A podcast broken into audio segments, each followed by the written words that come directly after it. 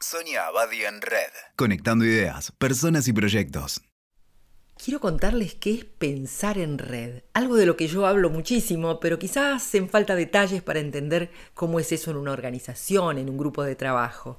Pensar en red es el aprendizaje de una disciplina. Y una disciplina no es solo la incorporación de conocimientos, sino un entrenamiento que incluye la formación de la personalidad. Es una manera de estar en el mundo. Es también un sistema de valores. Por eso la capacidad de pensar en red no se puede lograr a través de la lectura de un libro ni asistiendo a una conferencia. Necesita de encuentros vivenciales en un ambiente relacional, con una guía, probablemente con un líder que ayude a trabajar esa forma de pensar y de relacionarse. Hay que trabajar para reconocer, habilitar, entrenar ese pensamiento que llamamos conectivo y desbloquear esas estructuras mentales que suelen ser lineales y tienden a neutralizar el pensamiento conectivo. En los equipos de trabajo, cuando se trabaja de este modo, la creatividad se sinergiza, generando colaboración y se concreta en realizaciones.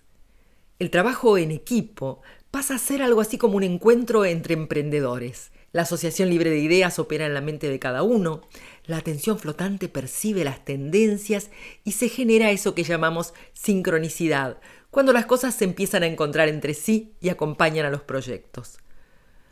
Por supuesto que acá es importante la valoración de lo diverso, de la diversidad de ideas, la comunicación, el intercambio de conocimientos, de experiencias. Es importante instaurar las condiciones de tiempo, de espacio, de confianza más adecuadas para que la colaboración creativa se pueda expresar y desarrollar. A veces es necesario revisar paradigmas muy arraigados de desconfianza, de miedo a lo nuevo, de miedo a que uno le roben las ideas, de no ganas de colaborar con el otro. ¿Y cómo se empiezan a activar esas maneras de pensar juntos que llevan a la creatividad y a la innovación? A veces hay que hacer una pequeña modificación en la rutina y se producen cambios trascendentes, ya que la creatividad nunca es un hecho aislado y tiende a propagarse por toda la red. En un segundo tiempo, los proyectos, que todavía están en estado naciente, van a ser sostenidos, consolidados, buscando los datos, buscando información concreta, y así le van a dar una forma que pueda ser viable. En este recorrido no es raro encontrar que muchas de las ideas nuevas en realidad son proyectos a los que habíamos renunciado, que se perdieron en el tiempo o que el pensamiento lineal los descalificó en su momento.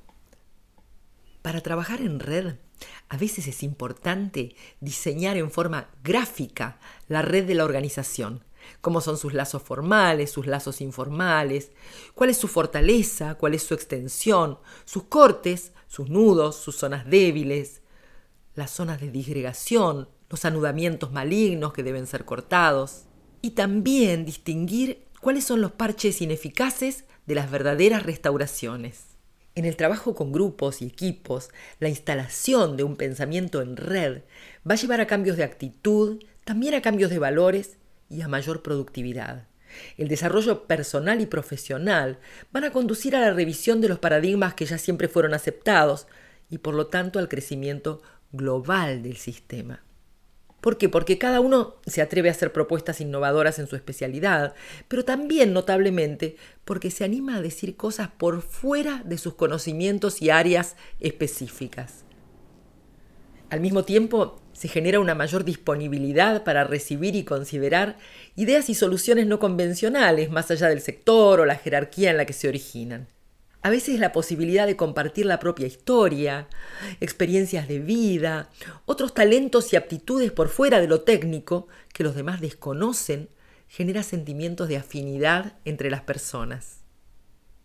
Cuanto más intereses diversos yo comparto con los otros, más lazos libres tengo para conectar desde distintos lugares con distintas personas. Y esto es lo que hace la red. Por eso las personas conectivas generan organizaciones más conectadas y promueven sociedades con valores humanos más genuinos, porque se encuentran desde distintos lugares. Y allí es donde se arman las afinidades que van a sostener la red después para proyectos concretos. Otro tema importante que considera el pensamiento en red es el valor del azar. Hoy ninguna disciplina puede prescindir de incluir el azar en sus parámetros de predicción. Menos aún lo podrían hacer las que se ocupan de sistemas vivos, como las personas, los grupos, las organizaciones. Pero además, a partir del funcionamiento en red, el factor suerte, si bien siempre es impredecible, comienza a tener un nuevo significado. Se genera la confianza en la aparición de una ayuda inesperada y de oportunidades imprevistas. Y desde esa confianza se las detecta y se las incorpora rápidamente a los proyectos en curso. Proponerse investigar y procesar potenciales fuentes de inspiración, intentando nutrirse de lecturas alejadas de los temas técnicos, haciendo pequeños viajes de exploración en el entorno geográfico y social, es importante para ser capaces de importar conocimientos de un área a otra. En este punto, para poder seguir pensando y trabajando en red, es importante aprender una nueva destreza, física o intelectual, cultivar un hobby, iniciar una colección, elegir un tema de interés y explorarlo. Todo eso nos hace crecer y expandir nuestra potencialidad y otra vez nos hace más aptos para establecer conexiones con gente más diversa.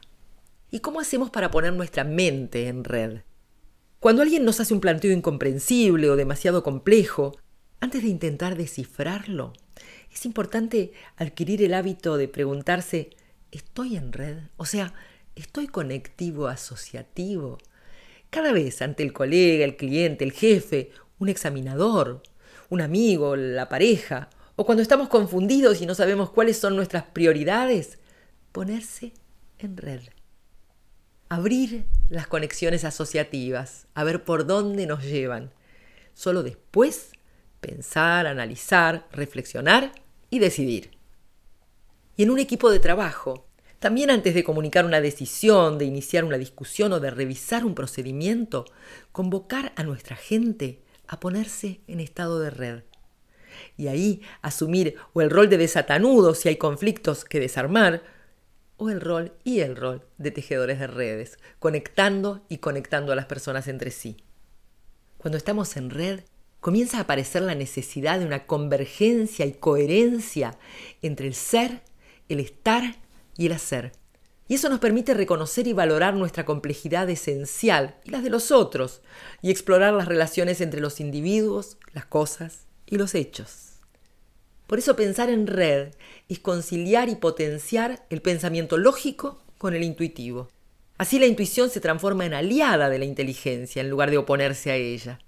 Las emociones no crean confusión, sino que refuerzan la certeza respecto de lo que percibimos objetivamente. Lo serio se disfruta como un juego y el juego es la fuente del cambio y la innovación. La creatividad se concreta en realizaciones y los sueños alientan los logros. Entrenarnos para pensar en red nos permite una mejor integración de todos nuestros recursos, una relación más fluida con los otros y el mundo, una superación de la antinomia éxito-bienestar y vida personal, vida laboral. Nos permite liberar el potencial creativo, protegernos de los efectos del estrés, acceder a un estado de máxima conectividad, pero también una existencia más libre y saludable, valores y calidad de vida, creatividad en acción.